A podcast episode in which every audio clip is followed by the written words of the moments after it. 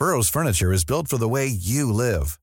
From ensuring easy assembly and disassembly to honoring highly requested new colors for their award-winning seating, they always have their customers in mind. Their modular seating is made out of durable materials to last and grow with you. And with Burrow, you always get fast, free shipping. Get up to 60% off during Burrow's Memorial Day sale at burrow.com slash ACAST. That's burrow.com slash ACAST. burrow.com slash ACAST. Las noticias. ¿Qué tal? ¿Cómo le va? Buenas tardes. Estás a punto de escuchar Yo soy Javier Alatorre. las noticias con Javier Alatorre. La vamos a pasar muy bien. Comenzamos. Could you be a teenage idol? Could you be a movie star? When I turn on my TV, will you smile and wave at me, telling Oprah who you are? So you want to be a rock star with blue-eyed bunnies in your bed? Mm. Well, remember when you reached that you sold yourself for this. You'll be famous cause you're dead. So don't go higher for desire.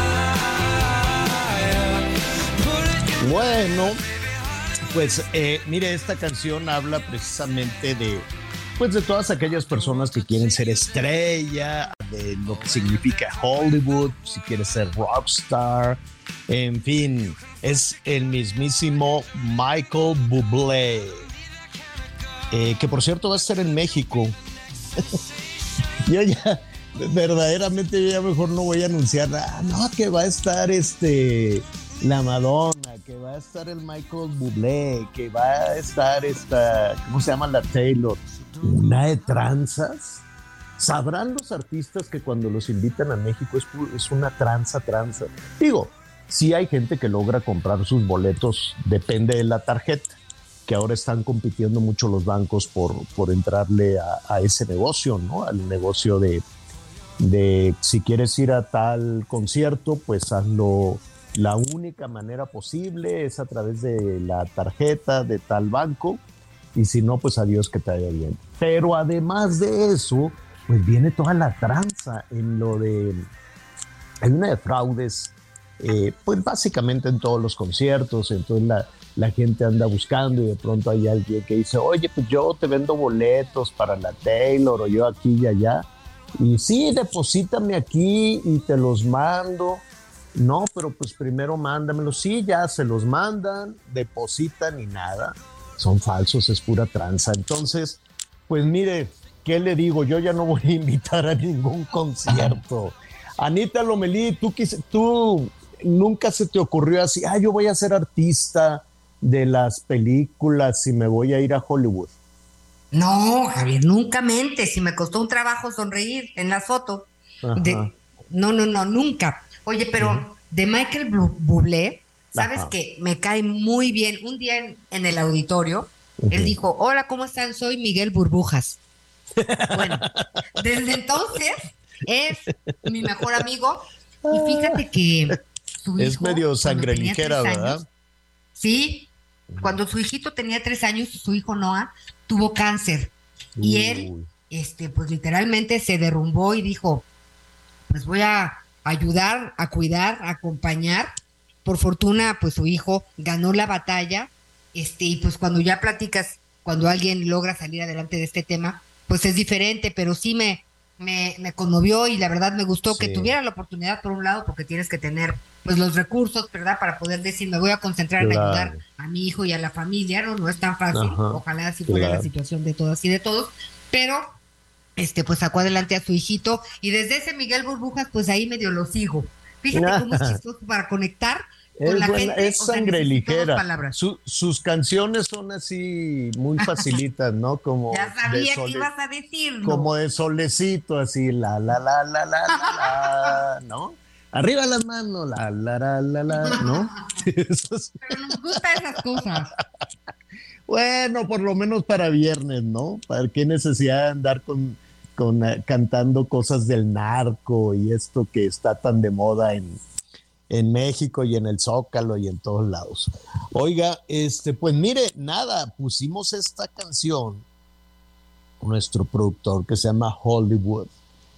Y, y la verdad es que pues muchos eh, jóvenes y no tan jóvenes, muchos eh, artistas, pues tratan de llegar a Hollywood a hacer carrera. Hay muchos mexicanos que lo están haciendo muy bien. Esta chica que acaba de salir de, de la academia, digo, no acaba de salir, que salió este, discreta, muy discreta, está haciendo también ahí su, su, su carrera en, este, en unas series y en algunas películas y lo está haciendo muy bien. Y mira, y se veía ahí cantando, ¿te acuerdas en televisión azteca, en la academia? ¿Qué quieres que te diga de Salma Hayek? Que es toda una referencia, en fin, tantos, eh, eh, Melissa Barrera, perdón, se me, se me iba, la Melissa Barrera, que tiene una voz espléndida y que apuntaba un poquito hacia, hacia allá. Y, qué curioso, ¿no? Las disqueras, los productores eh, en México que de pronto no, no tienen ese ojo, ¿no? Para, para decir esta chica o este chico, y con todo se van y triunfan este, en, diferentes lugares y después, este, y después regresan. Es casi, es la historia que se repite una y otra vez, ¿no? Que te cierran las puertas, te cierran las puertas, pero tú quieres salir adelante y salir adelante y salir adelante y así lo vas logrando. Un día le vamos a contar a Anita Miguelón y su servidor la historia personal, porque pues tampoco ha sido tan, tan sencillo, ¿no? En cuántas ocasiones te decían, no, muchacho, tú como para qué y nada, es cosa de, de. Bueno, resulta que en Hollywood se, este, se amotinaron los artistas, las y los artistas dijeron hasta aquí llegamos, eh, se fueron a la huelga. Hacía muchos años, muchísimos años, de hecho, eh, pues eh, los movimientos anteriores eh, probablemente no tenían la contundencia que tiene en este, en este momento, porque se sumó una huelga de las actrices, de los actores, se sumó a la huelga de los guionistas, hay productores que también están eh, apoyando estos movimientos. Mire, el sindicato de los artistas allá en Hollywood es muy poderoso, es muy fuerte, incluso políticamente han sido perseguidos también en muchas, en muchas etapas allá en los Estados Unidos. Pero son más o menos 160 mil personas solo de ese sindicato. Ahora usted dirá, bueno, pues comparado con los 300 millones de personas, pues sí, puede que no pinte, el tema es que si usted quiere ver una película de estas, la verdad es que la, el, gran, la gran maquinaria de, sueños y de películas, pues es Estados Unidos. Se hacen películas en todos lados, ¿no? en, México, que tuvo su, su época de gloria, pero mire lo que decíamos de los actores, de los cantantes que de pronto se van de México, triunfan allá, pues lo mismo ha sucedido con los cineastas mexicanos. ¿no? Con los cuatro grandes cineastas y fotógrafos como Lubeski, ¿no? Que encuentran ese espacio en Hollywood para, para crecer y para saltar a la fama. Eh, nuestro productor Leonel Sánchez no tarda, Anita, en eh, tener ese... Sí, lo están. Mire, en lugar de que el gobierno mexicano le diga, oye, a ver, Leo, aquí tu guion, ¿Qué necesitas? ¿Qué hacemos? ¿Qué te damos? ¿Cómo impulsamos? ¿Sabes quién lo está apoyando en todo absolutamente? Este, el gobierno de España. El gobierno de España le dijo, oye, tú eres un genio, tú eres un talento, te vamos a robar ahí de, con Javier La Torre. Y yo, no, no se lo lleven, no se lo No, no lo vamos a permitir. Ah, no, pero pues sí. Ni modo ni modo, así con el, ¿cómo le dicen? El síndrome del nido vacío. que se nos vaya no, no, muchacho. Leo, Pero fíjate qué bonito que el gobierno español te paga absolutamente todo. Te dice, a ver, tú no te preocupes por la renta, por la comida, preocúpate por tu proyecto, preocúpate por tu película. Eso es un verdadero apoyo. Aquí bueno, no les dan ni para una ceremonia de premios. Aquí la cultura no la rifa. Desde hace mucho, ¿eh? No, no cree usted. O sea, nada, cero, nada. Hacen que un bailable y, y una cosita por ahí con, con mucha disposición y con buena intención, pero pues no hay dinero para nada, para nada. Todo el tema de cultura, pues ahí están rascándole los cajones, no, no hay manera de que se haga nada. Pues ¿por qué no? Pues porque el dinero, quién sabe.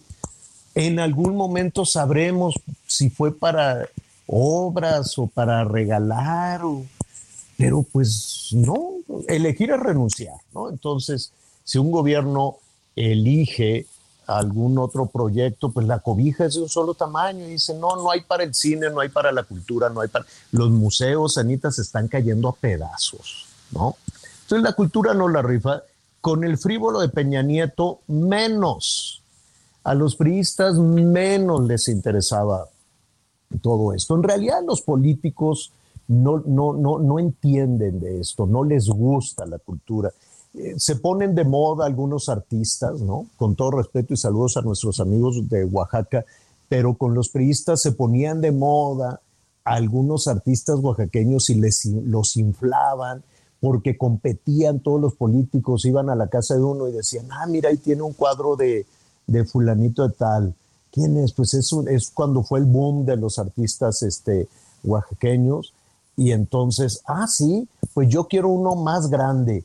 Ah, sí, pues yo quiero uno más grande. Hay un ex senador, mm, voy a omitir su, nombre, que cuando estaba de moda un, este, un pintor oaxaqueño caro, carísimo, carísimo, cada cuadro de esos ya lo vendían en medio millón de dólares, en 700 mil, no, sé, y tenía recargados un día en una pared como cinco o seis cuadrotototonones este, para que le pusieran ahí un marco y le, pregunté al marquero, este, digo, no es correcto decirle marquero, pero le dije, oye, ¿y esto es de, de un museo?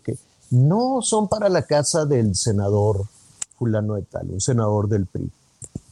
¿En qué casa van a caber? Eran cuadros, Anita, como de tres metros pared, ¿no? sí. Eran unas cosas.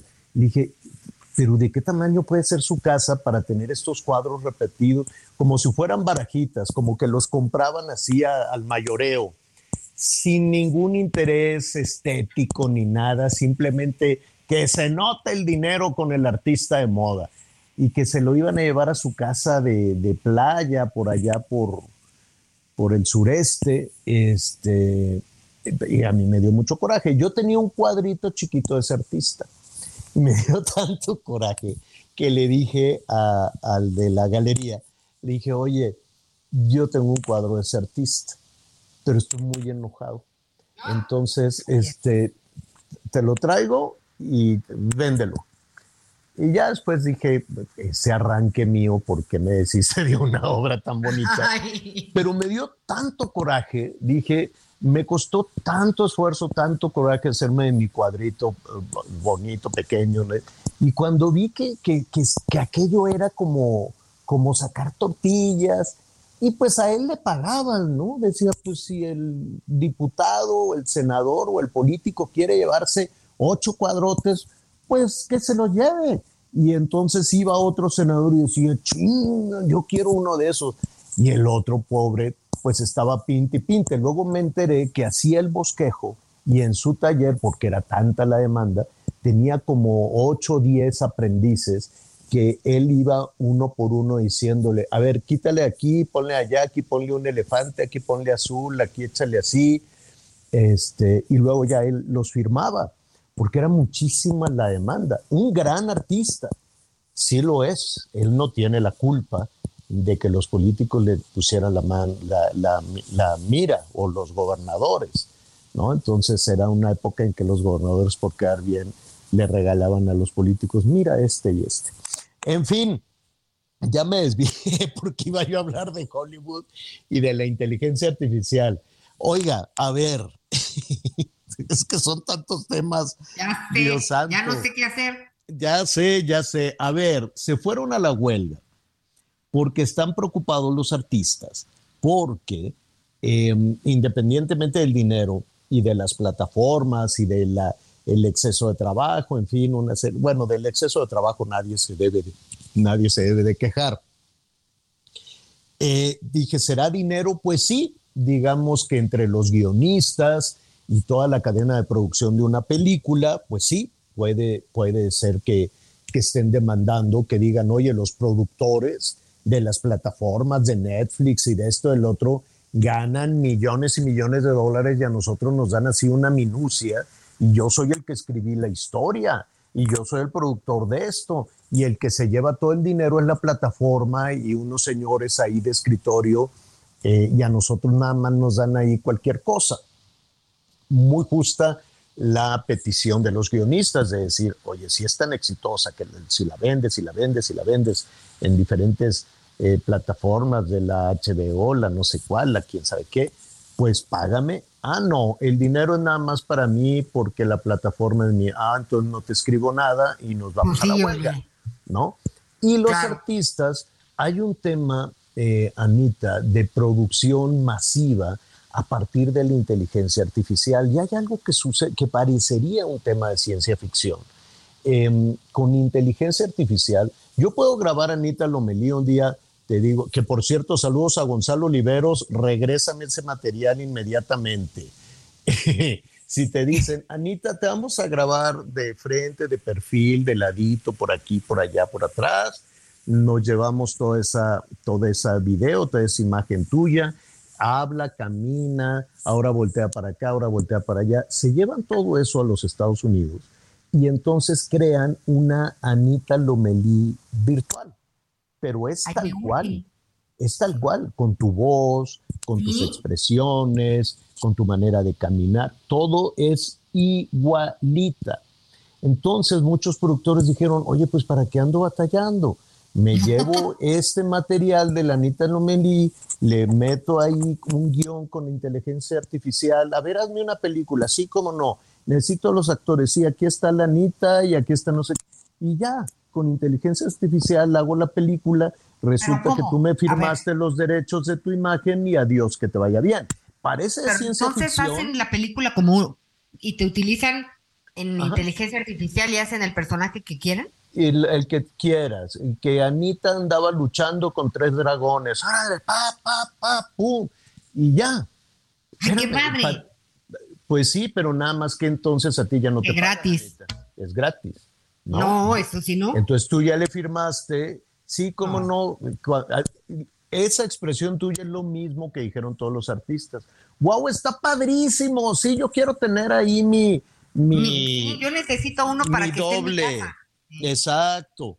Ah, bueno, pues adiós que te haya bien. Parece ciencia ficción, pero es una realidad que está preocupando en Hollywood además de otras miles de cosas, de el desarrollo de las, eh, de las eh, plataformas que van como pan caliente, porque es cierto que mm, somos voraces como consumidores de medios, consumidores de noticias, consumidores de películas, consumidores de series, ¿no? En cuántas ocasiones para hacer un capítulo de una, de una serie que al ratito les cuento una que ejemplifica todo esto muy bien, donde sale la Salma Hayek, este, eh, que está increíble, compleja esa serie, pero a mí sí me gusta saborearlas. Así veo un capítulo nada más y después, al tiempo, a la semana, cuando se pueda, veo otro. Y hay gente que de una sentada se echa este, toda la, ¿cómo se dice? Pues toda la temporada. ¿No? No sé si a ti te ha pasado, Anita, que te picas y estás viendo y viendo y viendo. Y cuando te pones a pensar cada capítulo, si es con actores, con actrices, con, todo el personal necesario, iluminadores, productores, en fin, la cantidad de gente para un capítulo es enorme, ¿no? Em, si te pones a pensar en eso y te comes el bocado en media hora, ¿no? Pues por eso la producción es eh, frenética, frenética. Entonces, hay, hay muchos temas. Está muy interesante lo que está pasando en la industria del, del entretenimiento. Las cosas están cambiando. No puedes. ¿Te acuerdas de cómo se llama esta serie de Nanny? De, Sí. de- de, bueno, la, la Nana Fine, ¿no? Sí, sí, la niñera, sí me acuerdo. Con, con Fran, Fran Drescher, ¿no? Que tenía la voz así medio, medio pituda, la Fran Drescher de Nanny.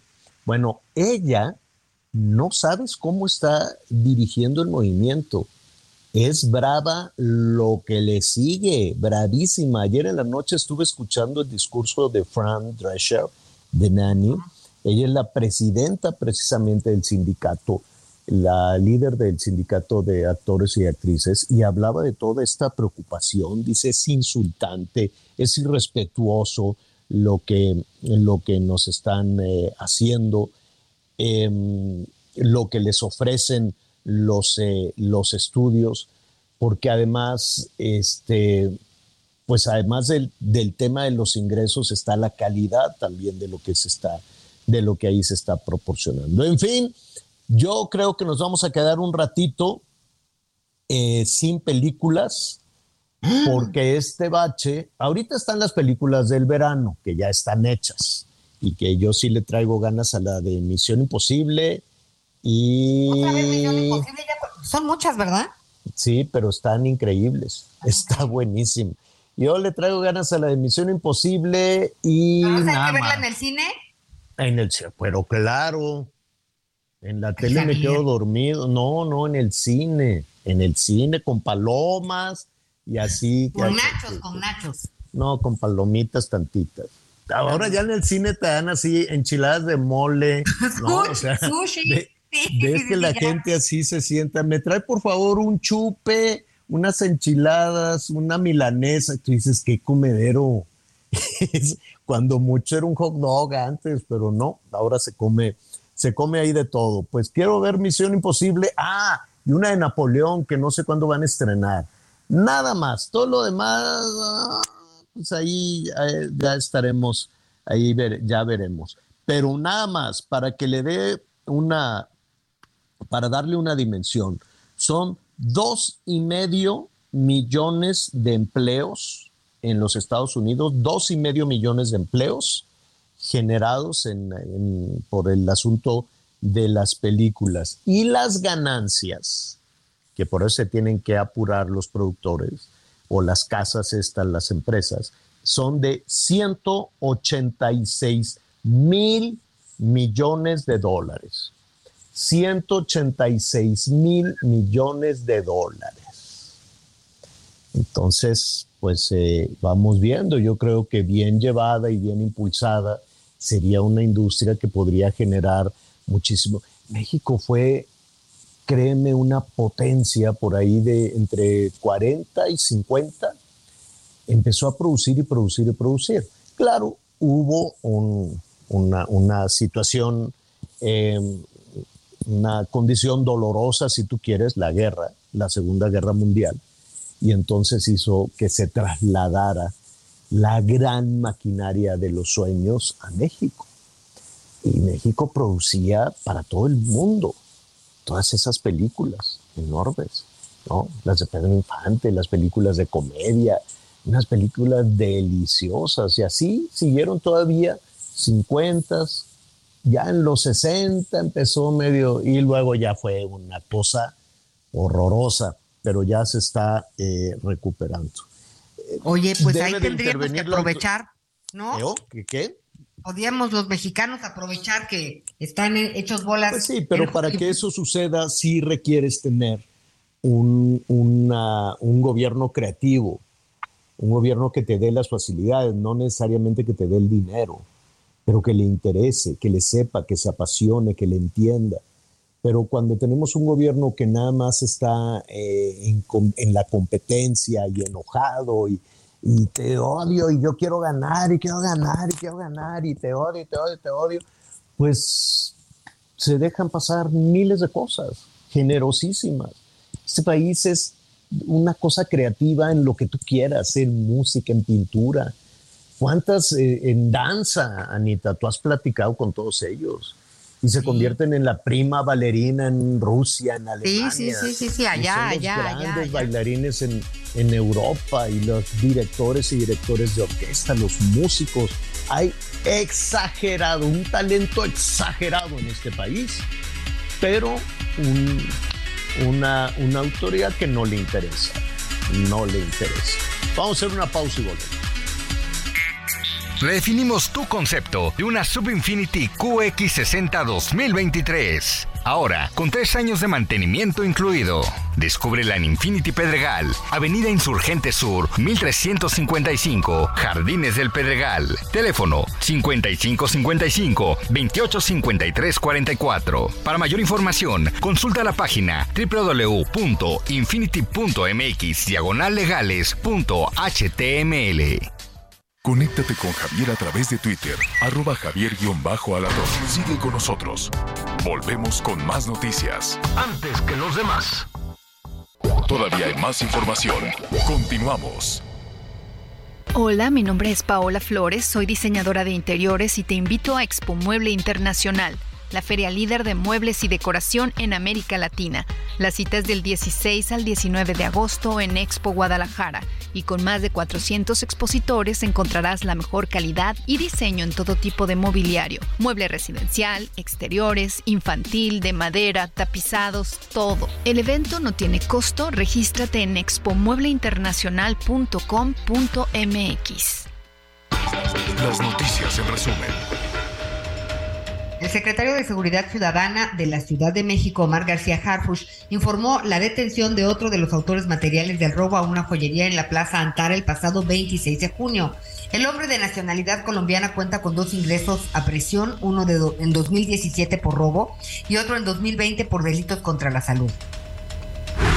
La jueza Angélica Sánchez, acusada de delitos contra la fe pública y tráfico de influencias, salió del penal de Pancho Viejo en Veracruz para seguir su proceso en prisión domiciliaria.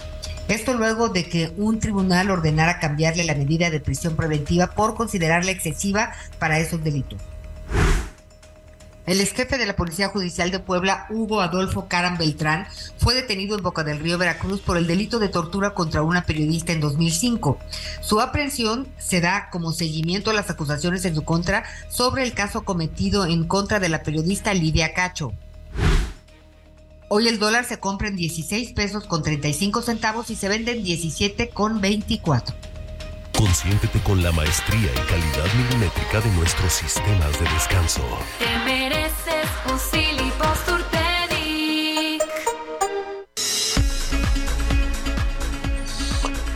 Bueno, eh, muchísimas, muchísimas gracias por, por sus comentarios. eh. En viernes me encanta que nos dejen los comentarios también en, en, eh, en su mensaje de voz. el señor Valdés, gracias. Dice muy buenos días, saludos. También los saludamos siempre con muchísimo gusto. Dice, ¿por qué nunca leen mis mensajes? Claro que sí, los, los vamos a leer, eh, don Miguel. Eh, estamos tratando de ser un poquito más organizados aceptamos su regaño eh, y le, le vamos a dar cauce. Dice, no sé por qué no se lee lo que yo comento. Siempre lo que, siempre quiero comentar lo que nuestro presidente dice en la mañana. No está permitido, sí, sí está permitido. No está permitido que el pueblo tenga eh, sus ideas en mente. No soy político, no pertenezco a los neoliberales, ni los conservadores, ni pobre, ni rico. Soy un ciudadano común de nuestra República Mexicana. No limite nuestros comentarios, claro que no. Aquí está desde luego y nos habla de Jalisco. Gracias, gracias a nuestro amigo el señor Valdés. El Miguelón está malo, nos dicen, oiga, ¿y por qué no saludó a Miguelón? Este, le mandamos un saludo, que se recupere muy pronto, descansa Miguelón, se ha de sentir de la, de la fregada. Anda de playa en playa, No, moviendo se la panza por ahí. no, por salmonelosis. Salmonelosis, imagínate. Entonces, por andar, este, pues sí, un tema de comida. Eh, al ratito vamos a. Ah, mira, entre los invitados de hoy, por cierto, para que esté usted atento, vamos a tener un doctor para que nos diga en esta temporada de verano, esta temporada de, calor y sobre todo, ¿sabes qué, Anita? La temporada de vacaciones, pues nos vamos a veces a pueblear y agarramos camino, las carreteras o eh, nos vamos a algún otro destino de playa y para lo que rinda, para lo que alcance y a veces este, pues vamos a, los restaurantes se ponen carísimos, sobre todo en algunos destinos de playa, y pues tampoco tenemos mucha certeza de lo que nos están dando y con estos calorones. Entonces, mucho cuidado el sentido común, mucho sentido común, ya sabe que la comida de mar afortunadamente eh, avisa muy rápido, ¿no? Cuando hay algún marisco, algún pescado. Ya dijiste que, los ojos de los pescados el deben ojo, claros y transparentes. y Exacto, cristalino, cristalino, pero además este huele mucho, ¿no? Un, un, marisco echado a perder, un pescado echado a perder, te das cuenta. Eh, antes de comértelo, ¿no? La nariz te dice, no, con permiso, esto no. Por más zarandeados, salsa, chiles, moles que le pongan, lo mejor es comer el pescado y el marisco lo más sencillito posible y cocinado la comida cruda en esta temporada, mejor los cevichitos y esas cosas, mejor, mejor después. Entonces, este, cocinados y sin tanta salsas y cosas que puedan esconder ahí eh, si, si algún alimento está en mal estado. Pero ya nos lo va a decir en un ratito más nuestro, nuestro entrevistado eh, con el senador de los cuadros, me dice, ¿y de dónde sacó? Considerando que cada, que cada cuadro costara como 500 mil dólares, ¿de dónde sacó tres y medio millones de dólares para esos cuadros? Dice Miguel Ramírez. Pues es lo mismo que yo quisiera saber, pero usted dígame, Miguel, ¿usted conoce algún político pobre? Yo no. No sé cómo le hacen. Yo no conozco ningún político que esté batallando, tronándose los dedos. Ponga, a lo mejor no tan descarados como los que había antes ahí del PRI, pero yo no los veo que estén batallando, que llegue así la quincena y ay, ¿y qué vamos a hacer? Y hay que pagar esto, hay que pagar aquello. No pagan nada. Ni los celulares, ni la luz, ni la renta, ni los teléfonos, ni, ni los que no pagan nada yo no los veo que estén así mortificados por pagar las cuentas, siempre están hablando de otra cosa, siempre están hablando de, ganar concursos y ganar elecciones. Yo nunca los he escuchado de, híjole, apenas si llegamos a la quincena. Ellos, sus equipos alrededor, pues si batallan como cualquier otro ciudadano. No crea, no crea usted. Pero este sí, yo también, tiene toda la razón y nuestra tarea es precisamente investigar de dónde sacan de dónde sacan el dinero. Bueno, a propósito del dinero y a propósito de esta tragedia de, esta niña que falleció de manera terrible ahí en un hospital del Seguro Social. Ayer estuvimos en Yucatán. Ellos son de Yucatán, fíjate, y se tuvieron que mover allá hacia Playa del Carmen, a este hospital, considerando que ahí la iban a atender de, mejor, de mejor este, manera. Eh, y nada, y entró por, por un tema de dengue que se sentía muy mal y, pues en este elevador, eh, terrible elevador de la muerte que se elevó y, prensó, y prensó a la muchachita. Todo esto pues ha desatado, por ejemplo, eh, nuestros amigos en Veracruz nos dijeron, pero pues si aquí el elevador del hospital pediátrico es un desastre. Y luego eh, nos enviaron también imágenes de Zacatecas de un este hospital público que se subió también y prensó un carrito con, eh, fue en Guanajuato, dije Zacatecas, creo que fue en Guanajuato, con, este, con alimentos, fue el carrito, afortunadamente no fue una persona, eh, pero las eh, enfermeras que resultaron lesionadas con estos accidentes de los elevadores en, en el Hospital Pediátrico de Veracruz, que por cierto, no les quieren dar el diagnóstico para no indemnizarlas, imagínese usted, todavía se está batallando con eso.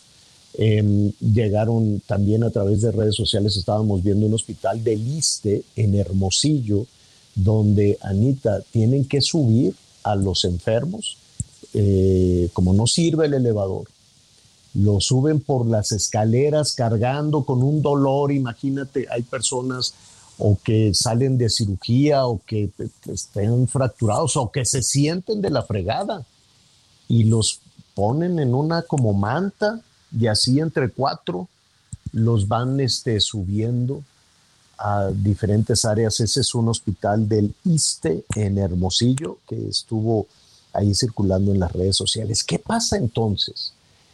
¿Qué, qué, sucede con el dinero? Porque dinero hay, hay muchísimo. El presupuesto es enorme. El sistema de salud está hecho pedazos y entre otras cosas, pues también habrá que ver eh, cómo se gastan el dinero, cómo son los contratos. Si, si de plano dicen, ¿sabes qué? Te voy a quitar el dinero porque lo voy a usar para otra cosa y entonces batallan y contratan a cualquier empresa o hay algo más oscuro en ese tema.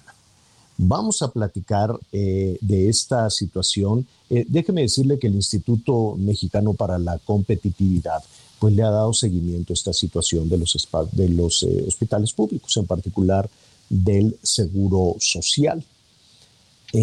cómo se contratan a las, a las empresas, por qué, hay, por qué a determinadas empresas, por ejemplo esta que se llama Citraven, pues tengo entendido que es una empresa muy nueva, es una empresa que empezó, se creó apenas con esta administración, cosa que también llama a la sospecha. Fernanda Avendaño, coordinadora de Administración Pública del Instituto Mexicano para la Competitividad. Fernanda, muy buenas tardes, ¿cómo estás? Hola, muy bien, muchas gracias por el espacio. Al contrario, Fernanda, eh, evidentemente esta, esta tragedia, tema dolorosísimo, de que esperemos que no le apuesten al olvido con tantas eh, situaciones y que se quede únicamente en darle, eh, pues no sé, a la familia de esta niña le decían, oye, no, mira, te vamos a dar una, un ataúd, una caja de muertos más bonita y te vamos a dar esto y te vamos a dar el otro. Eh, ahí anda la gobernadora apuradísima, este, un, un, un poco para intentar que el olvido sepulte las deficiencias que son elementales en un hospital público. Sí, así es. Y como bien lo mencionabas, pues muchas de estas pues, proyectos, servicios o bienes parten de contratar, de hacer ciertos contratos públicos para adquirir un bien o un servicio por parte de cualquier institución pública. Prácticamente todas las instituciones públicas necesitan contratar a empresas, a proveedores, a personas para tener pues las características mínimas para como institución operar, pero también justo para proveer este tipo de bienes y servicios. Y lo que también es muy importante mencionar es que las contrataciones pues implican muchos recursos públicos, ¿no? Al final es recursos de todos y todas las que pagamos impuestos, pero también son vulnerables a la corrupción justo por el volumen de recursos involucrados. Entonces, ya desde hace unos años en el INCO analizamos las, las compras públicas y los riesgos de corrupción asociados a estas compras públicas, porque en el pues peor de los casos hablaremos de una un acto de corrupción o de una red de corrupción, pero en un primer momento también es hablar de ineficiencias, de, de, mal uso de los recursos, de, de sobreprecios, de gasto innecesario por las mismas instituciones públicas al no hacer el análisis necesario de quiénes son eh, los proveedores, cuál es el bien que se necesita, cuál es el mejor tipo de procedimiento. Y hemos mapeado pues ya desde hace muchos años este estos procesos, estas compras y estas instituciones y lo que vemos es que las fallas y los riesgos persisten, ya sea porque no hay competencia, entonces que los proveedores o las o las empresas no tienen incentivos para dar mejores ofertas tanto técnicas como económicas o porque ya hay incumplimientos de la ley o falta de transparencia que cuando se unen tantos riesgos pues ya hay ciertas banderas rojas que están desde hace muchos años no solo por ah, del Instituto Mexicano de Seguro Social, sino en múltiples instituciones, justamente para monitorear. Aquí hay señales de alerta, aquí hay riesgos de corrupción. ¿Qué pueden hacer las instituciones para detectarlo, prevenirlo y que estas pues estas contrataciones no terminen en un acto o en una práctica mucho más grave por ineficiencias en el primer momento de contratación? Es que ha señalado eh, dos eh, o varias situaciones que son fundamentales. Uno que es este, tan, tan grave robar como malgastar.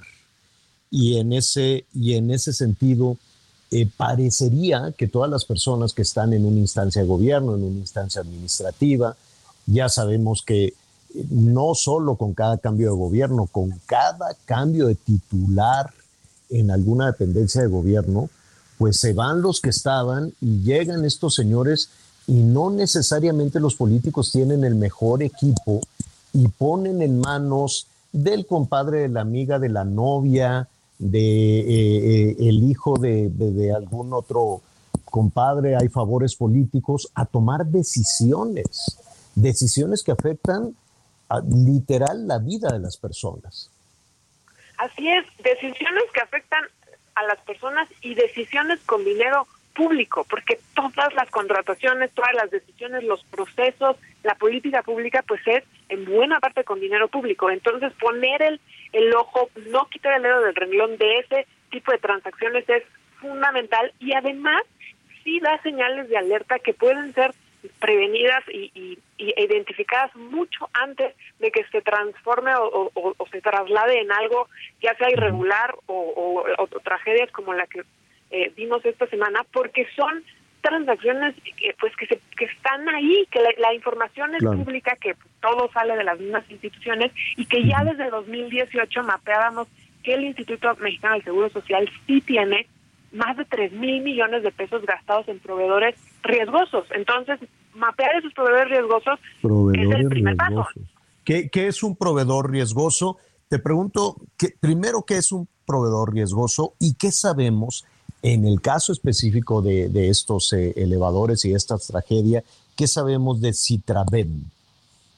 Pues mira, para el INCO, para el índice de riesgos de corrupción que trabajamos en el INCO, clasificamos a los proveedores riesgosos bajo tres rubros. El primero es que sea una empresa o un proveedor sancionado por la Secretaría de la Función Pública, es decir, que en procesos anteriores tuvo alguna falla, eh, incumplió con un contrato, falló en entregar algún documento, entonces ya tiene una sanción como proveedor de gobierno.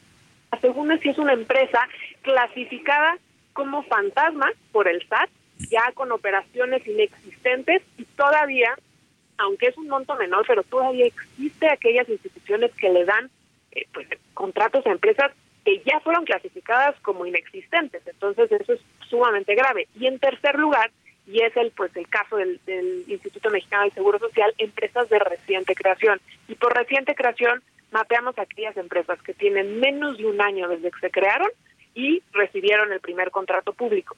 Este monto, en, en el caso de, del INIC, pero de, desafortunadamente de varias instituciones, es el más alto en proveedores de riesgo.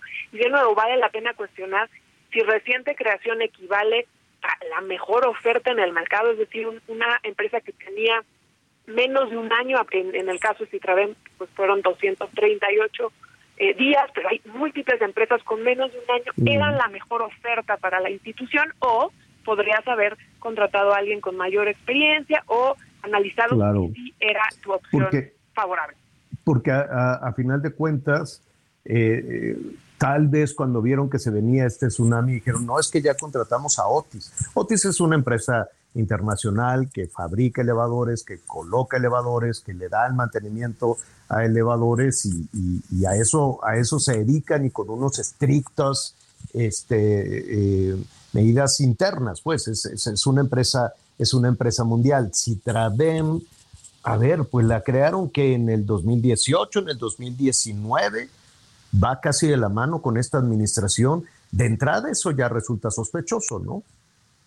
Exacto, y son estas, estas investigaciones de mercado que le llaman, pero pues es un, es un nombre eh, muy formal para decir un análisis de quiénes son proveedores posibles, qué es lo que necesita la institución, las condiciones de ese bien o en este caso del mantenimiento de, los elevadores y por qué esa empresa sería la mejor opción sobre cualquier otra y además pues el, continuar eh, con, como proveedor ya sea de una institución o de múltiples instituciones, pues son las señales de, de riesgo que se pueden mapear con tan solo unos cuantos clics y cruces de información pública, pero que por supuesto con un, detalle un poquito más profundo sobre las características de la empresa y del objeto podrías tener todavía más información.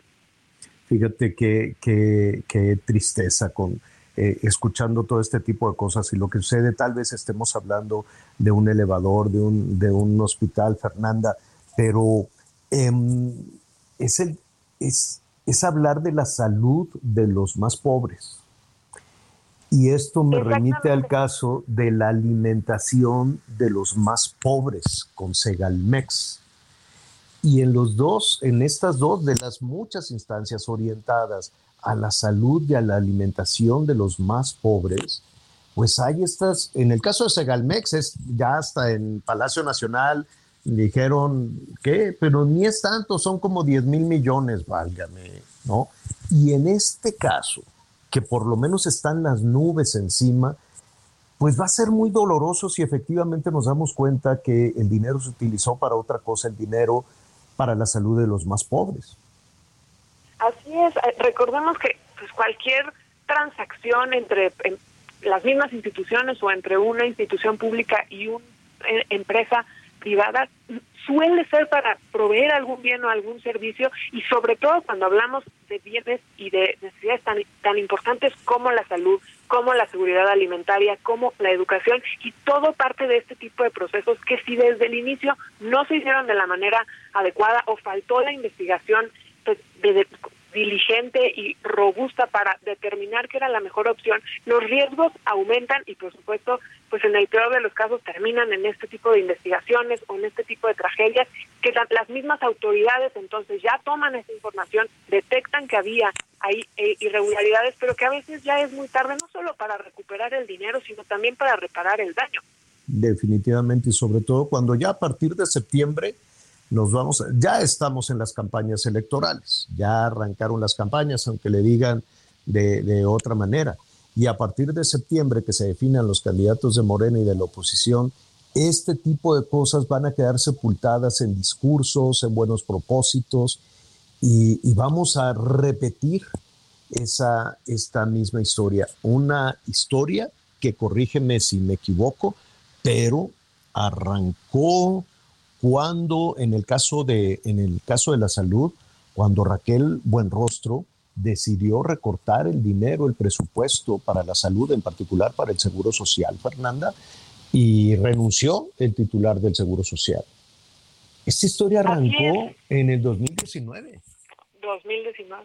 y, y es un conjunto de, de, pues de decisiones eh, que, han tenido consecuencias hasta hoy, hasta 2023, no solo de recortes, sino también de una política de compras, tanto de equipo médico como de medicamentos, que ha cambiado desde 2019, después 2021, ahora vuelve a cambiar y que sin duda tiene repercusiones reales en la vida de las personas. Entonces, las decisiones tanto de quién compra, cómo compra, también como de los recursos que se destinan a este tipo de, necesidades es fundamental y, tomarlo a la ligera y no aprovechar la información que está ahí, la evidencia que está ahí también es un, es un riesgo gigante que hoy vemos los resultados y las implicaciones que no son nada, nada favorables para las personas.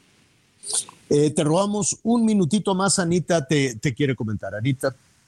Gracias, Javier. Pues escuchándolos muy atenta, Fernanda, acabas de decirlo, es muy eh, lastimoso, no es frustrante, que existiendo estas evidencias, toda esta información, pues parezca que, o sea, no hay conexión entre la evidencia, las necesidades, las faltas o no las faltas, ¿no? A lo mejor también los aciertos, pero pues ¿qué no les, ¿por qué no utilizan los datos de ustedes, por ejemplo? Ustedes eh, se los brindan, les los buscan, ah, pasa algo así o ellos no los hacen, no, no, no, los, no les interesa, porque somos un país que tenemos análisis y estadísticas de muchas cosas, pero pues luego se quedan ahí las cifras. ¿Y qué?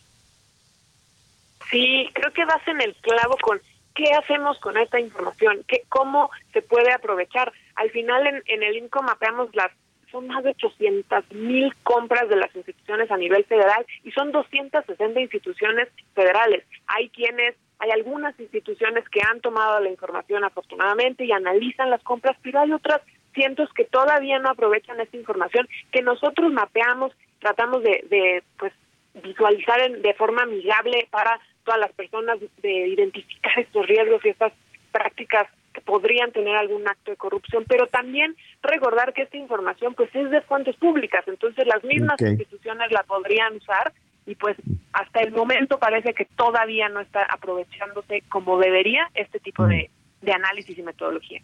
Fernanda Bendaño, coordinadora de Administración Pública del INCO, INCO. Muchísimas gracias y muy buen fin de semana. Igualmente, muchas gracias a ustedes. Gracias. Oiga, antes de la pausa le recuerdo, apúntelo, téngalo ahí a la mano. 55 14 90 40 12. 55 14 90 40 12. Si no lo escuchó por la guitarrita, se lo repito ahorita regresando.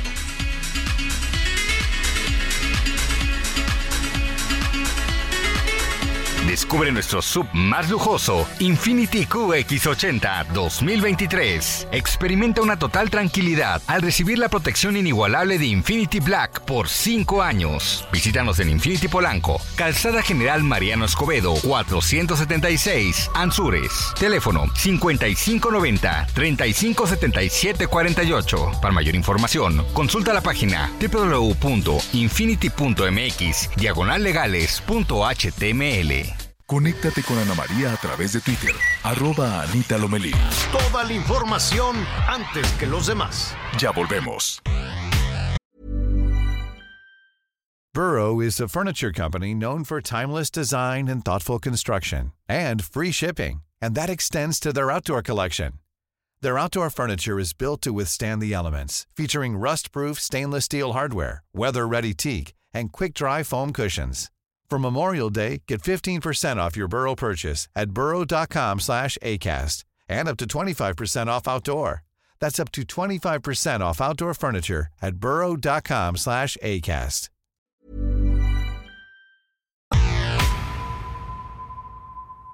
Todavía hay más información. Continuamos. Redefinimos tu concepto de una Subinfinity QX60 2023. Ahora, con tres años de mantenimiento incluido. Descúbrela en Infinity Pedregal, Avenida Insurgente Sur, 1355, Jardines del Pedregal. Teléfono 5555-285344. Para mayor información, consulta la página www.infinity.mx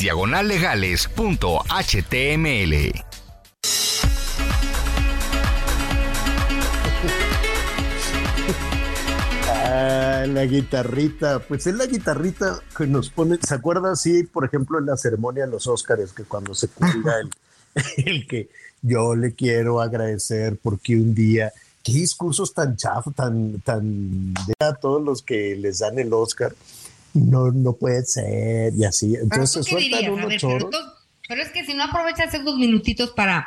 Pues aprovechalos bien, no digas puras ¿Pero. ¿Qué dirías? No saben qué hacer. Y le quiero agradecer también a, a- a mi No, a tío ver, Gilberto. que te ganas un Oscar. Pero tú qué dirías, no dirías, doña Gracias, José, muchas gracias. Soy bien fregón, por eso me lo dieron. no, o sea. Ay, Javier. algo diferente, o no sé. eh, o, o- o- Para que vayas pensando, Leito. Y defiendan a las ballenas, o sea, algo, no sé, ya que a vas a tener ahí. marina. Ya que vas a tener ahí toda la atención mundial, en lugar de estar diciendo tonteras que puedes decir en cualquier... Digo, no son tonteras, no lo son, no son tonteras, pero así este, te puedes reunir con tu familia y decirles, familia querida, yo los quiero tanto, les agradezco Pero que me no ayudaron a hacer esto.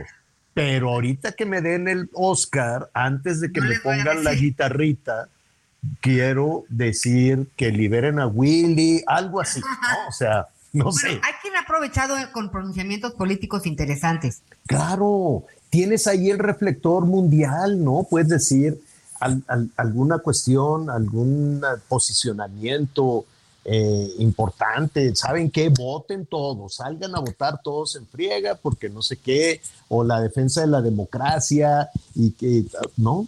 Puedes aprovechar, digo, sin salirte del entretenimiento. Puedes decir, oigan, vayan al cine, compren palomas, vean mis películas, ayuden a la industria.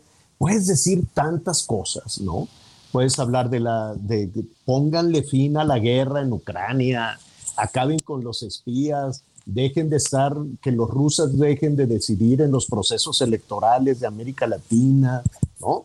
Puedes decir muchísimas cosas, pero pues está bien, igual la gente se pone nerviosa o les dicen, sabes que no te metas en temas, este, no te metas en Honduras. Sabroso. No hables Así. de la guerra. Entonces, cuando se sueltan ese choro, les ponen una musiquita para que ya.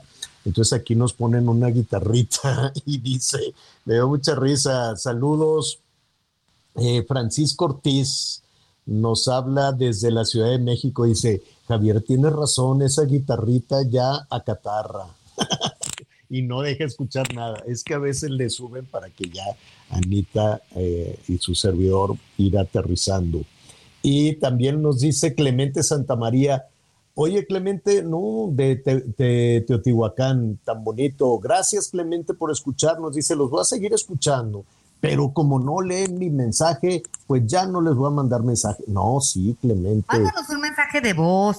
También, Clemente, aquí estamos para escucharte y muchísimas gracias. Dice, me gusta mucho el programa, me gusta mucho la estación. Gracias, Clemente. Aquí estamos a tus órdenes. Y ya sabe el número telefónico que está a su disposición 55 14 90 40 12. Apréndaselo, no está tan difícil. 55 14 90 40 12. Oiga, este, rápidamente antes de ir con Linet Puente, que siempre nos da mucho gusto saludar, está lloviendo ceniza. Yo nada más le digo, mucho cuidado en la Ciudad de México. Cambió la dirección del viento, entonces el volcán que sigue con mucha actividad está cayendo ceniza, están los carros así, polvito de ceniza en Tlalpan, en donde más, en Coyoacán, son seis alcaldías seis alcaldías de la Ciudad de México que tienen lluvia de ceniza y en este momento me están informando también que atención Estado de México también está eh, esta lluvia ligera si usted quiere, pero al final de cuentas es ceniza. Chalco, Amecameca, eh, uy, Chalco, Amecameca, eh, Tenango del Aire, ahí está Chalco, Amecameca, Ayapango, Atlahuau, Atlautla, perdón, Atlautla y Tenango del Aire. Eh, son eh, pues algunos municipios del Estado de México donde también tienen la lluvia de ceniza. Sentido común, nada más, no es un asunto de, de emergencias ni nada por el estilo, sentido común. Si va a salir, pues póngase el cubrebocas, no se talle los ojos porque es un polvito altamente abrasivo, entonces se puede lastimar, se puede lastimar los ojos. Tape los tinacos. Todavía hay personas que tienen los tinacos destapados.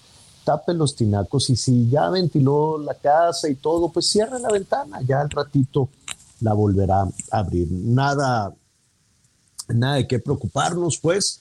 Pero muchas personas dicen, ¿y este polvo que está aquí ensuciando? La ropa y todo, no, no es polvo, es ceniza del volcán. Hay que tener muchísimo cuidado con, todo, con todo ese tema. Y pues nada, en la, en la naturaleza, cuidado con eso. Y nada más una última cosa en todas estas, hacia, en estas seis alcaldías y también en el Estado de México, pues el tianguis, la fritanga, gente que pone sus negocios de taquitos o de fruta, o de todas estas comidas que están expuestas al, público, pues tenga mucho cuidado también, ¿no? Porque pues le puede caer ahí un poquito de ceniza. En un momentito vamos a continuar con más llamadas. Anita está organizando todo esto, pero antes vamos a darle la bienvenida a Linet Puente, conductora de espectáculos de televisión azteca. Qué gusto saludarte, Linet, ¿cómo estás? Querido Javier, pues muy muy contenta también de estar con ustedes. Ya me tenías muy olvidada. Dije, pues, ¿qué hice? Pues ¿Qué dije?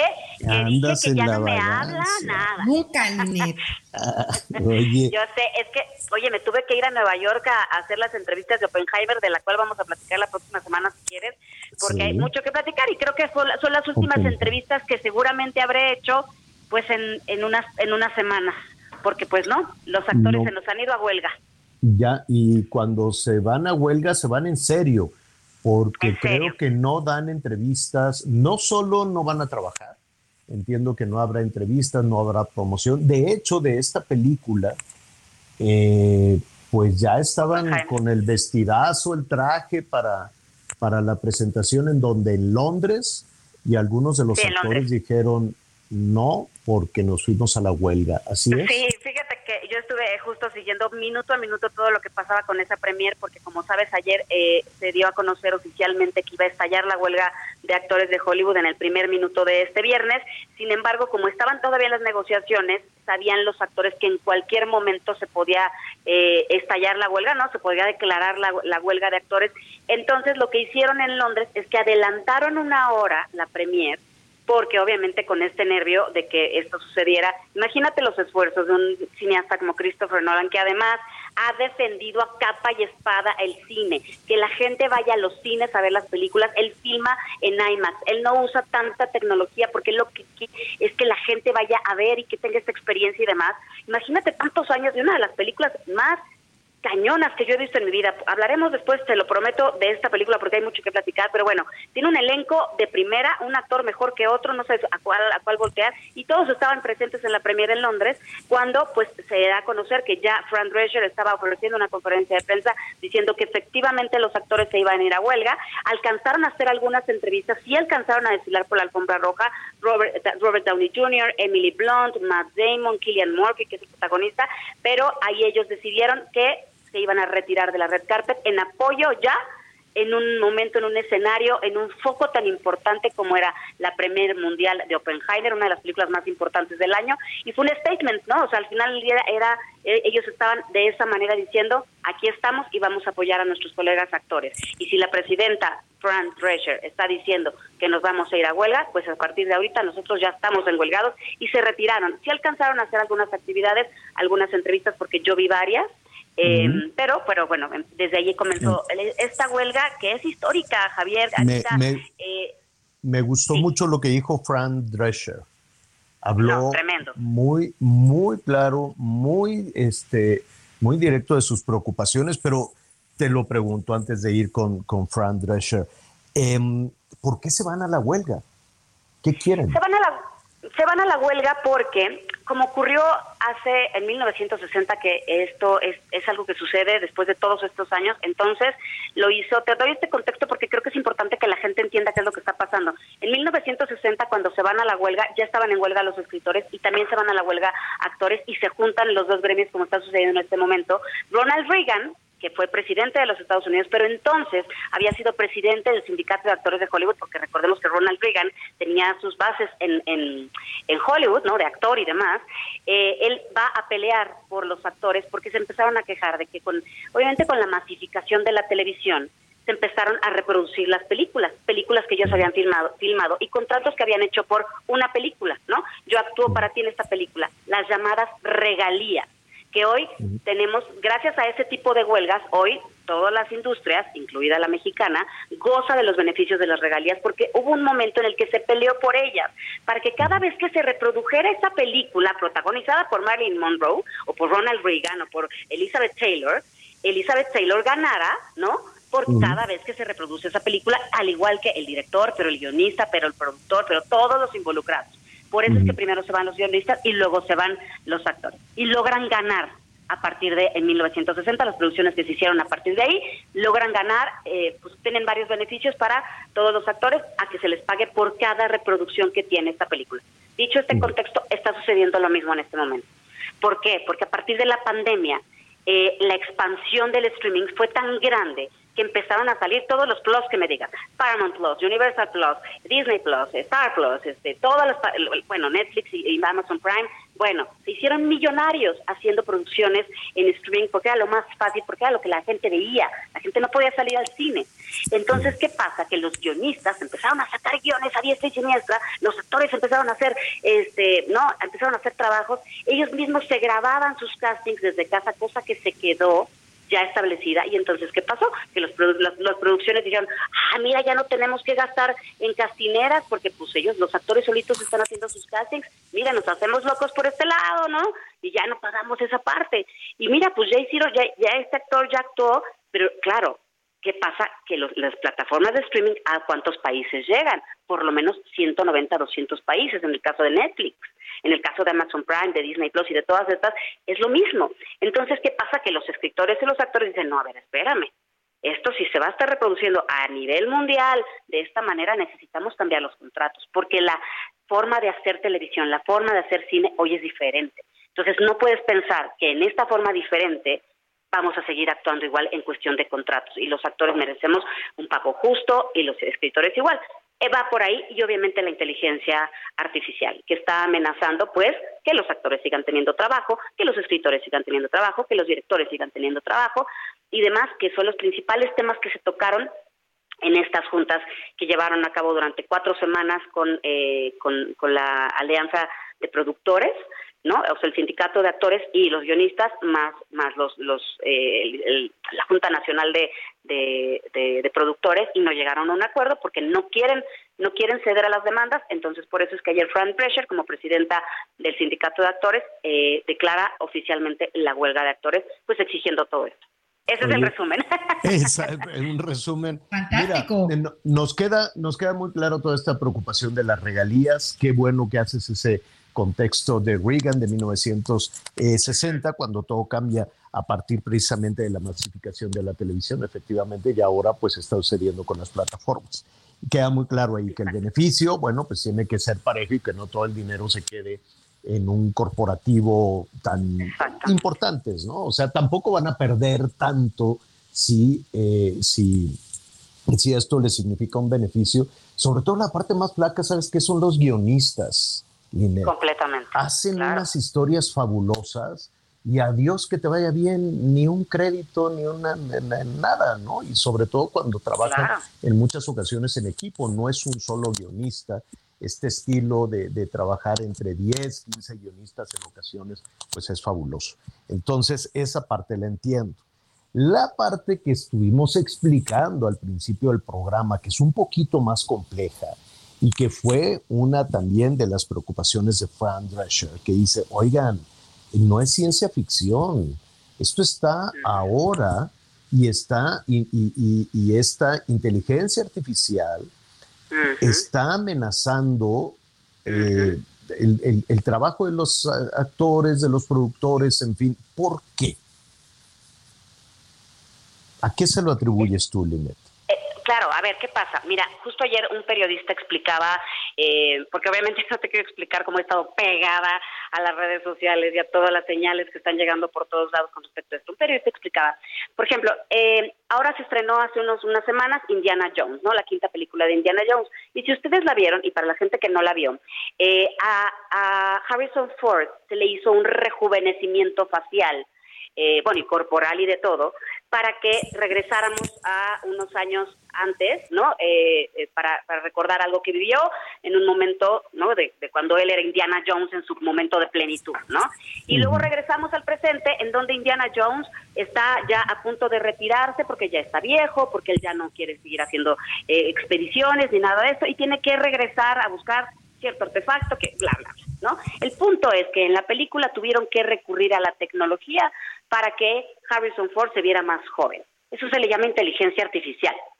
Entonces, eh, ¿qué pasa? Que cuando hacen los contratos, eh, no sé si fue específicamente el caso de, Harrison Ford, pero por lo que entiendo sí, le querían hacer firmar a Harrison Ford o quieren hacerles firmar a actores que hacen este tipo de cosas, que eh, la empresa, o sea, el estudio de producción o lo que sea, se va a quedar con esa imagen, o sea, ellos tienen los derechos de la imagen de Harrison Ford para hacer y deshacer, para hacerlo más joven, más grande, más viejo, más gordo, más lo que quieras, las veces que ellos quieran, cuando ellos quieran.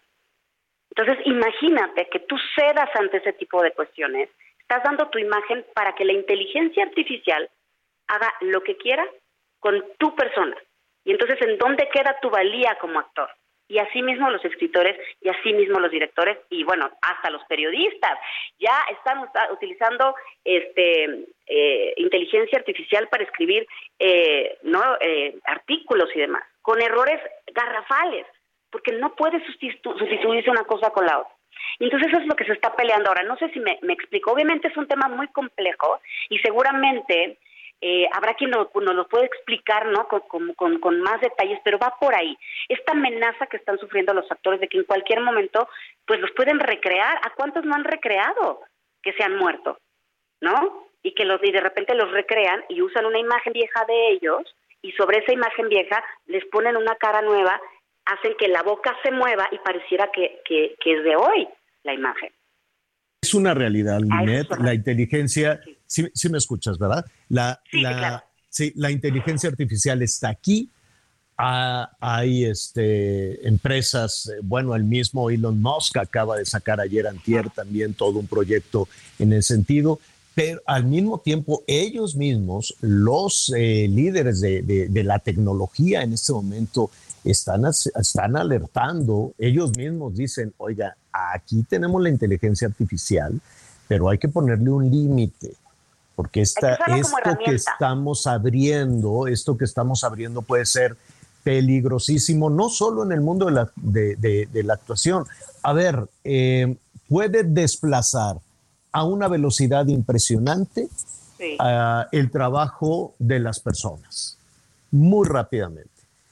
Los actores, evidentemente porque son una caja de resonancia mundial, están haciendo este llamado que sí se tiene que considerar, que, de, de, lo que sí se tiene que hablar y lo vamos a ir entendiendo pian pianito.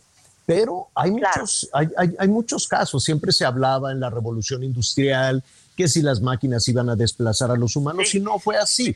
Eso, ¿no? En la revolución industrial decían, qué barbaridad, este, todas estas máquinas de construcción y siempre va a haber robots, los robots que eh, en la industria automotriz, en muchas cosas, y a final de cuentas queda la esencia, la creatividad, el espíritu de los humanos en ese, en ese sentido.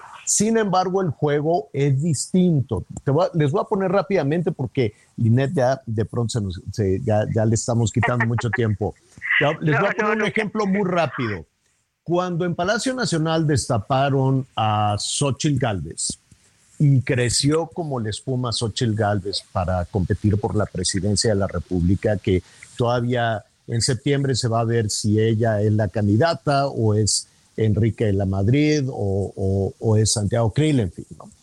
Pero en ese, en ese momento en que Palacio Nacional la, de alguna manera la destapa, ese mismo día salió un promocional de Xochitl, donde Xochitl se transforma en una jovencita y, este, y, y habla de su historia y demás. Ese promocional se hizo en friega con inteligencia artificial. Así. Claro. Con inteligencia artificial.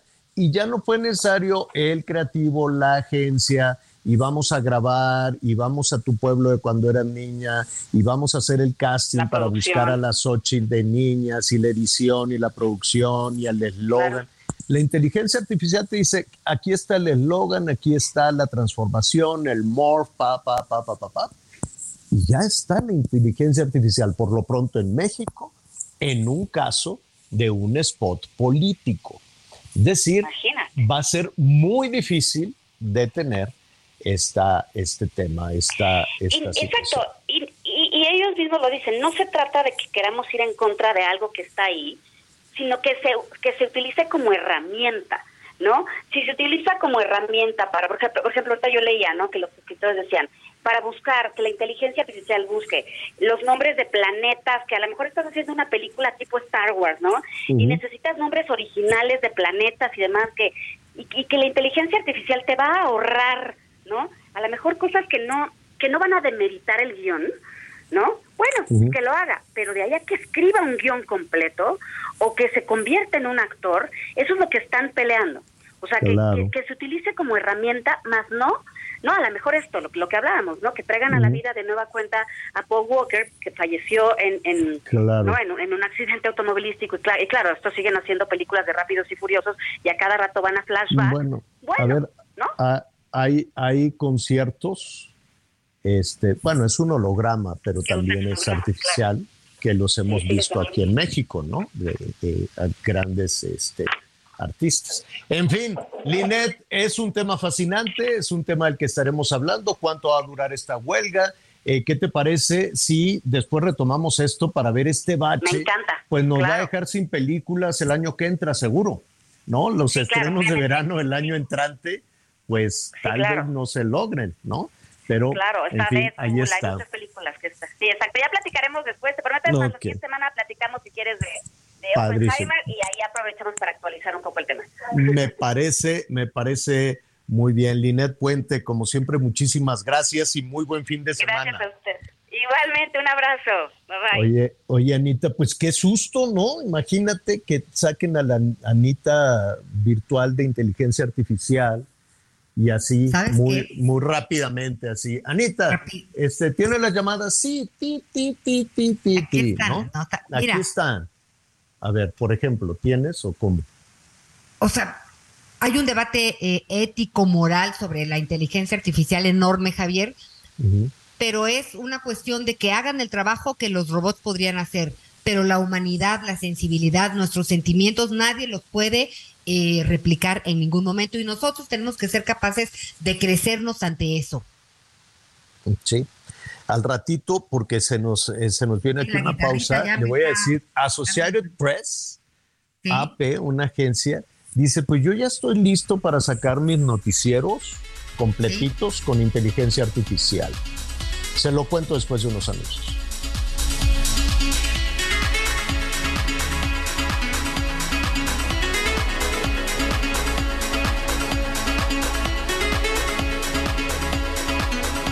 Hola, mi nombre es Paola Flores, soy diseñadora de interiores y te invito a Expo Mueble Internacional la feria líder de muebles y decoración en América Latina.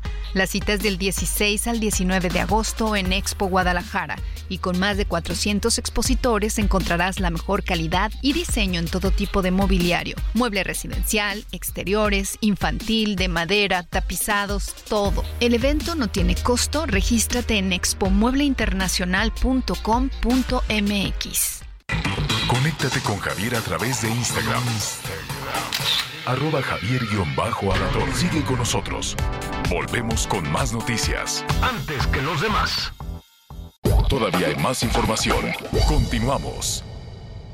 Descubre nuestro sub más lujoso, Infinity QX80 2023. Experimenta una total tranquilidad al recibir la protección inigualable de Infinity Black por 5 años. Visítanos en Infinity Polanco, Calzada General Mariano Escobedo, 476, Anzures. Teléfono 5590-357748. Para mayor información, consulta la página www.infinity.mx diagonallegales.html. Las noticias en resumen. Rindió un homenaje a puerta cerrada a tres de sus agentes que murieron en el ataque el pasado martes en Tlajumulco de Zúñiga. De acuerdo con la Fiscalía, de las 14 personas que resultaron heridas en el ataque, 8 continúan con atención médica. El comediante José Alberto N., mejor conocido como Chuponcito, fue vinculado a proceso por el delito de acoso sexual que presuntamente habría cometido en contra de su exmanager. El artista llevará su proceso en libertad durante los dos meses que se fijaron para la investigación.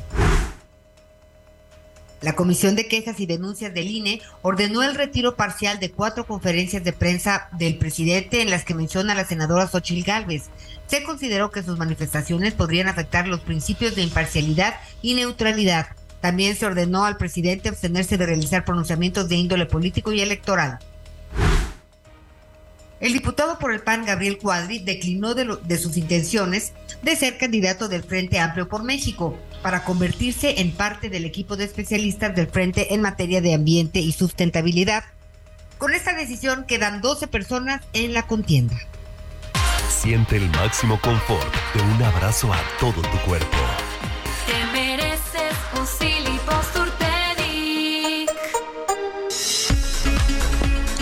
Bueno, pues saludos a Miguelón, al comandante Miguelón, que hoy nos dejó porque está malo de la panza. ¿Quién sabe qué comió? No, no, sí se siente mal. Desde ayer le hablé muy temprano, le diagnosticaron una salmonelosis. El ratito le vamos a preguntar a nuestro invitado se oye así como es salmonela. ¿Sí? A mí, sí me, ¿no te ha dado? No, ¿Te ha dado tifoidea? No. Uy, contigo, a ver. ¿No? no, pues yo creo que no. Digo, sí, en algún momento me habré enfermado la panza, pero pues bendito sea Dios, este. Bueno, no. a mí me ha dado tifoidea. Que, que me acuerde así, ¿no? Tifoidea. Se oye así. Me dio. Tifo. Y también salmonelosis en otra época. Salmonelosis me dio cuando regresé de un viaje de Perú que trabajamos por allá.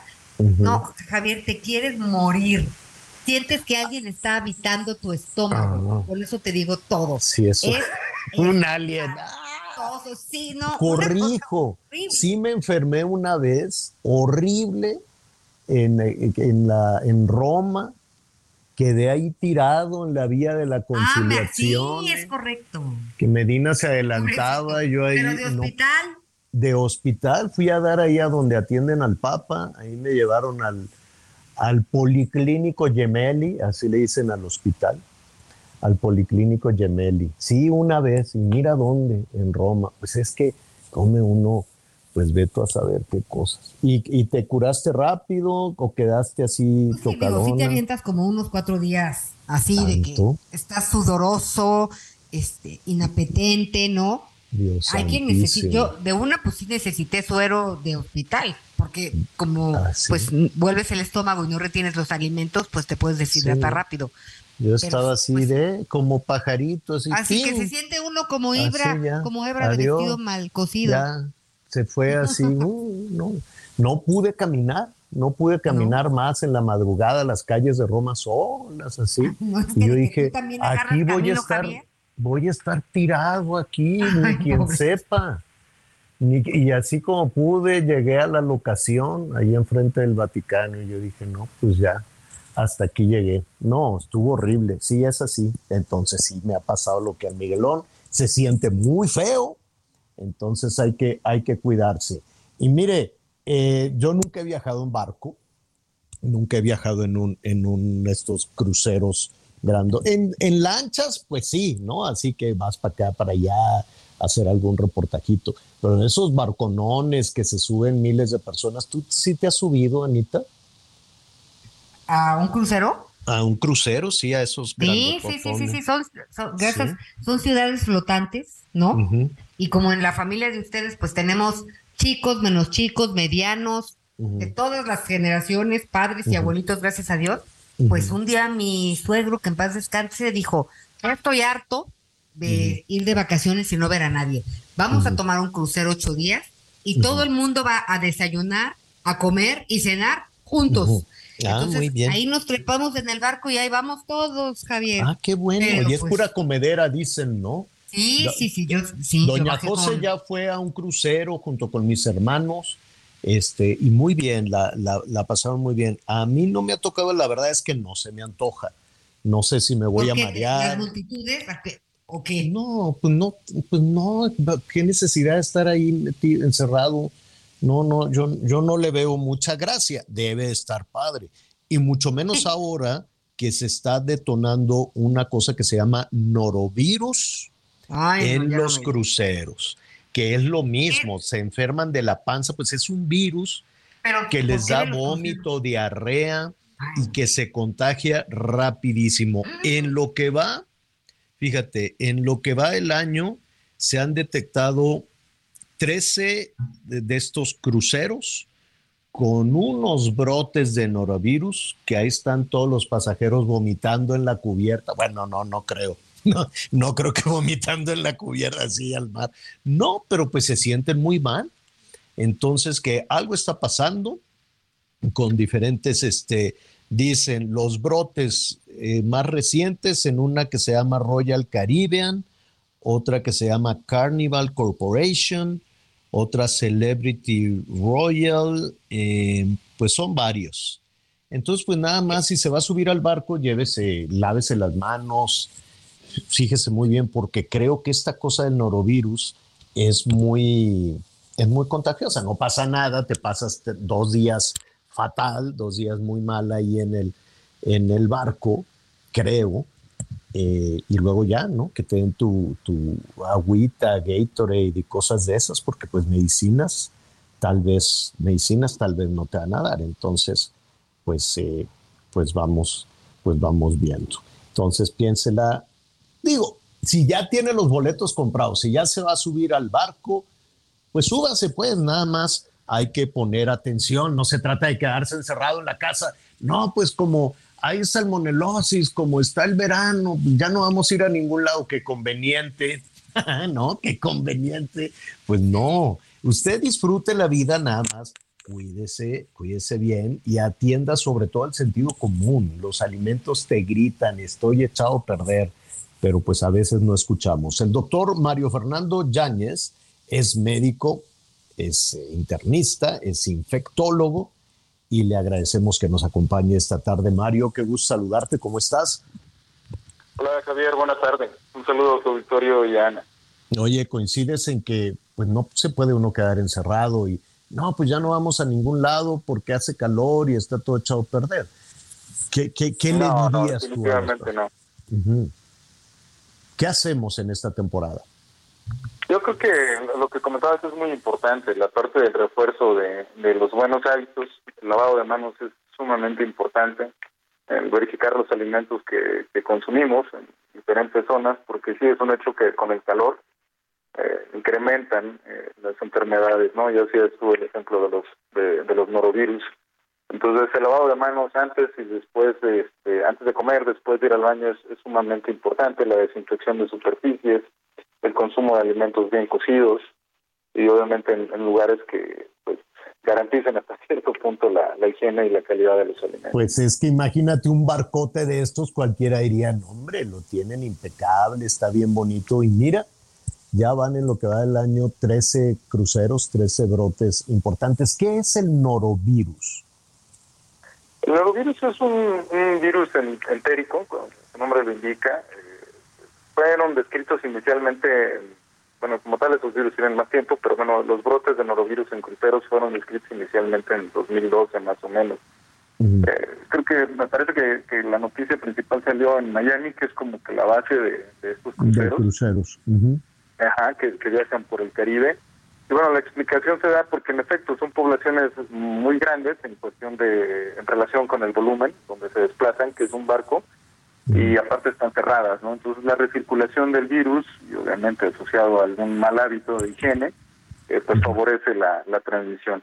Se le conoce también como gripe estomacal, es uno de los nombres que también le han dado. Sí, sí, sí, gripe Ahora, em, habrá muchas personas que dicen, pues ya nos vamos de vacaciones, nos vamos a ir manejando y de pronto pues se nos antoja detenernos, pues un taquito, una quesadilla, o ya si vamos a un destino de playa, pues un ceviche, este, vaya, ¿qué, qué, en qué nos tendríamos que fijar para, este, pues para no enfermarnos en este verano?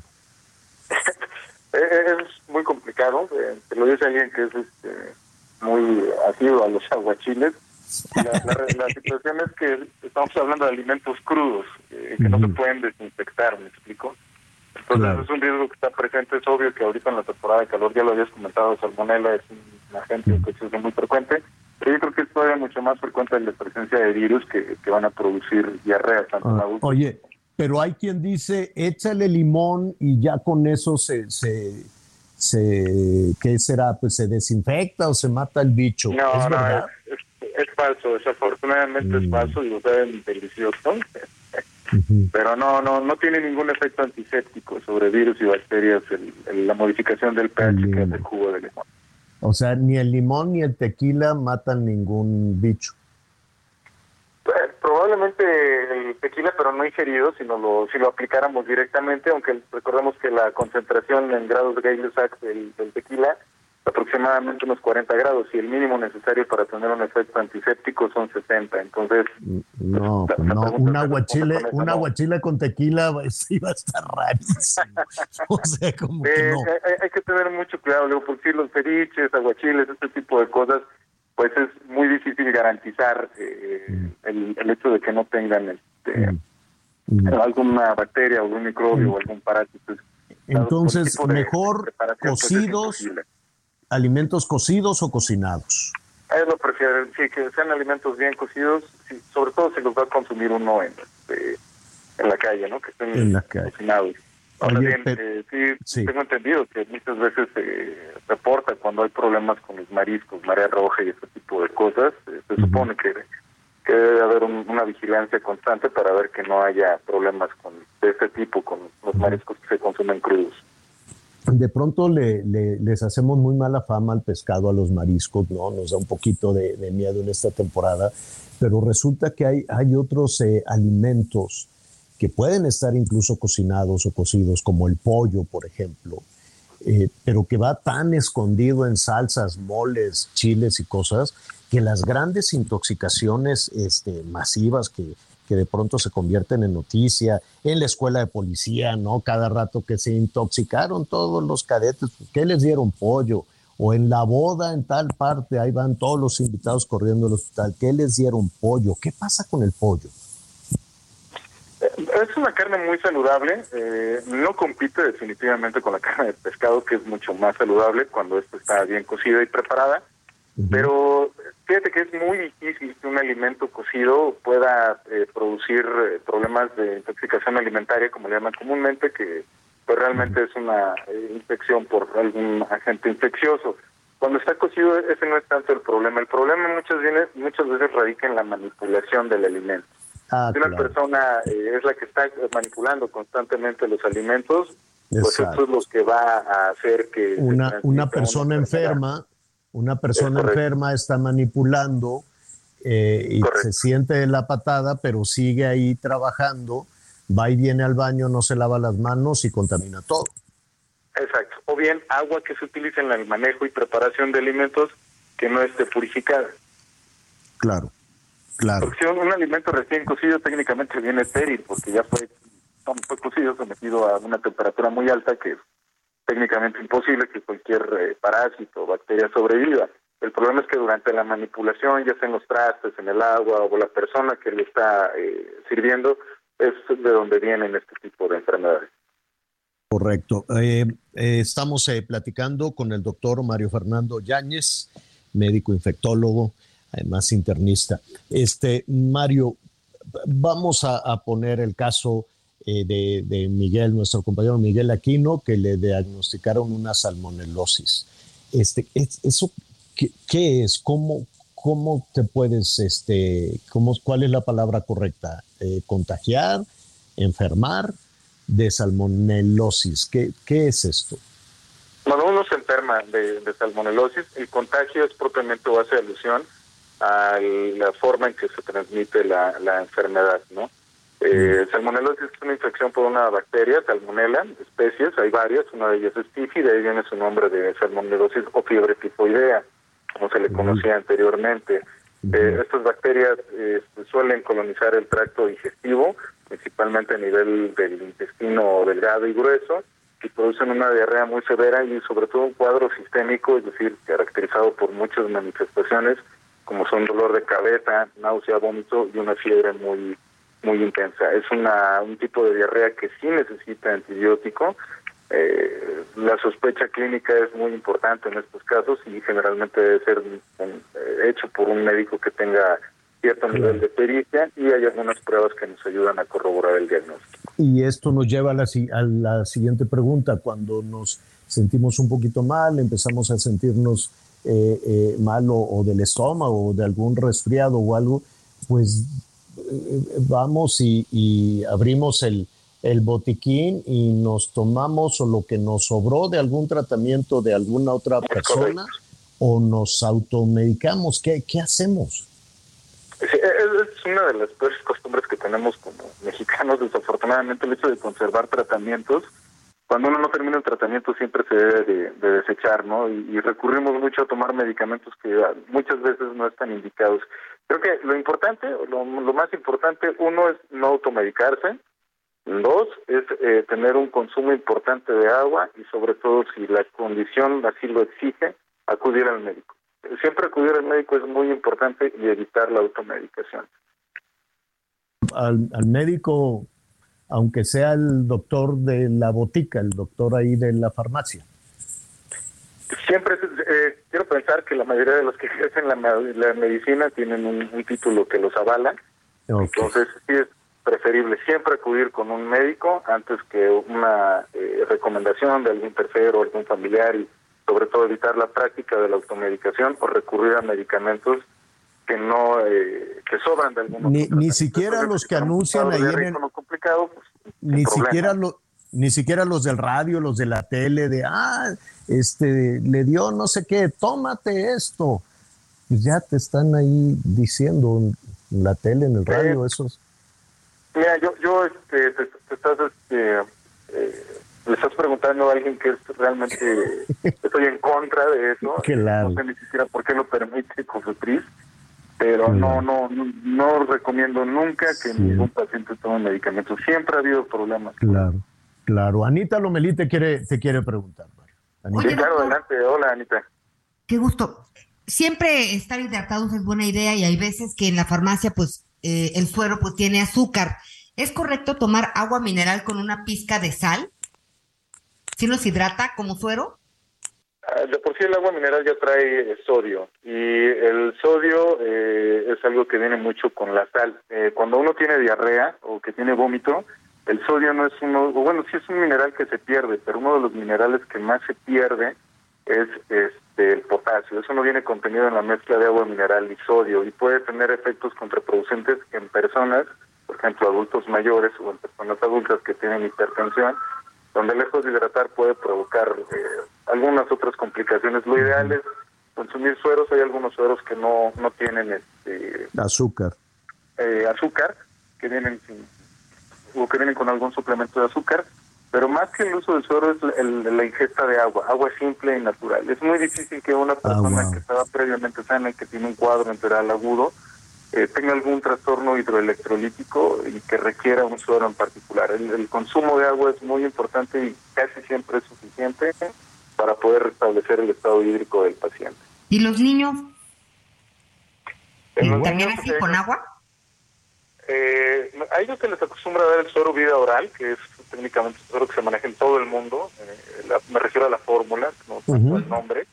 Y ahí eh, sí cambia un poco. Eh, se recomienda que los niños pequeños, sobre todo menores de un, de un año, inmediatamente acudan con el médico, ya que por su volumen tan pequeño, ellos pueden presentar deshidratación muy claro. Entonces, en el eh, caso de cualquier síntoma, ahí sí es muy importante llevar. efectivamente. Y los extremos de la vida, ¿no? Los niños y los adultos mayores, hay, que, hay que atender a los adultos mayores. Pues Mario, te agradecemos muchísimo disfruta un ceviche, un aguachile este fin de semana. Bien, bien lavado. Luego nos dices, eh, tú que eres conocedor de, de, de todos, nos, nos das un, norte, nos das un tip de por dónde están los mejores. Eh, hay que, hay que vivir, hay que... en Sinaloa, donde están muy buenos, pero están un poquito ah. retirados. Ah, ya sé, sí, sí es cierto. No, es que allá, mira, toda la costa, Sonora y Sinaloa y Nayarit, Dios santísimo, qué cosa tan buena. Mm. Con pescados agrandeados. Si no, ya, ya es hora de la comida, yo creo que por eso estamos hablando. Mario, te mandamos un abrazo, muchísimas gracias por tu asesoría y nada, pues estaremos atentos. Sobre todo, la higiene es la clave número uno, ¿no? Lavarse las manos y el sentido común para salir de, estos temas. Gracias, Mario. El menos común de los sentidos. Gracias a ustedes. Exactamente. Gracias, buenas tardes, buen fin de semana. Pues sí, Mamá. Si ves así que está medio, medio, medio en, medio de dudoso, métale mejor una cervecita y se acabó. no, una, mira, estaba yo pensando, si, si le veo uno de dudosa procedencia, pues nos tomamos una chela. Y si el amarre, y si el hambre arrecia, pues nos echamos un tequila y la tarde de carajillo. Vamos a ver qué dicen nuestros amigos en, sus comentarios. Bueno, tenemos mensajes de voz, Muchísimos. A ver. Hola Javier La Torre, muchas felicidades por el noticiero, lo hacen muy bien. Anita y Miguelón, un abrazote, me llamo África. Muy buenos días, saludos a todos, esperemos que Miguelón se recupere luego. Un saludo especial para Anita y para ti en especial. Los escucho desde Monterrey, un saludo, soy Carlos Castillo. Gracias Carlos, saludos Monterrey. Híjole, ¿qué tal unos, un, este, un atropellado? Ay, se me antojó comida regia, hasta el cabrito si quieres. ¿Qué más, Anita? Mira, dice, hola Javier, Anita Miguel, ¿qué pasó con los premios que les iban a dar los ganadores medallistas que ganaron oro? En presidencia les darían un premio a cada ganador, medalla de oro, gracias, saludos desde Zapopan. Antonio Hay que investigarlo, lo vamos a investigar, Antonio, tienes toda la razón. Oye, y nos manda un conejito muy lindo, una foto que dice que tengas bonito día, abrazos, y, está un emoji de cabeza, lo que quiere decir que es fin de semana. Buen dinares. Saludos Javier desde Texcoco, Estado de México. Soy Manuel Jiménez, aquí escuchándolos desde el trabajo. Padrísimo. Y luego dice, soy la señora Juana Montiel, mi hermano está en tratamiento de cáncer en el Centro Médico Siglo XXI. Hace un par de ah. meses le iban a hacer una tomografía y no servía el tomógrafo. Eso es en el Centro Médico. ¿Qué se espera en otros hospitales nefastos? El servicio. Saludos, muy buen programa. Me cae muy bien el señor La Torre. Nunca cambie su humor. Brenda Trejo desde Monterrey. Gracias, Brenda. Saludos a Monterrey. Y sí, lo vamos, lo vamos a investigar y mira, de todo corazón, ojalá tu hermano rápido, rápidamente se eh, recupere. Nos queda una más, Anita, porque luego nos cae la guitarrita. Bueno, dice, mi hija de cinco años eh, tiene lupus con diagnóstico en el hospital de, la niñez oaxaqueña, no nos dan el medicamento ácido micofenólico de 500 miligramos. Hasta hoy, pues lo hemos comprado, Omar Ferrer. Bueno, lo vamos a atender rápidamente vamos a seguir esa ruta de investigación también. Anita Lomelí, buen fin de semana. Cuídense mucho. Ay, les encargo el changarro un ratito, ¿eh? No quiero quejas, no vayan a hacer desorden y medio. Ya empezó Miguelón, mira, vamos pero bueno, no te preocupes. Vamos a bajar la cortina un ratitito, pero los voy a estar monitoreando igual y les caigo así a la distancia. Gracias, Anita. Gracias, Javier. Saludos a Miguelón, que se, que se recupere pronto. Yo soy Javier Alatorre. Muy buen fin de semana. Siga con nosotros en el Heraldo Radio.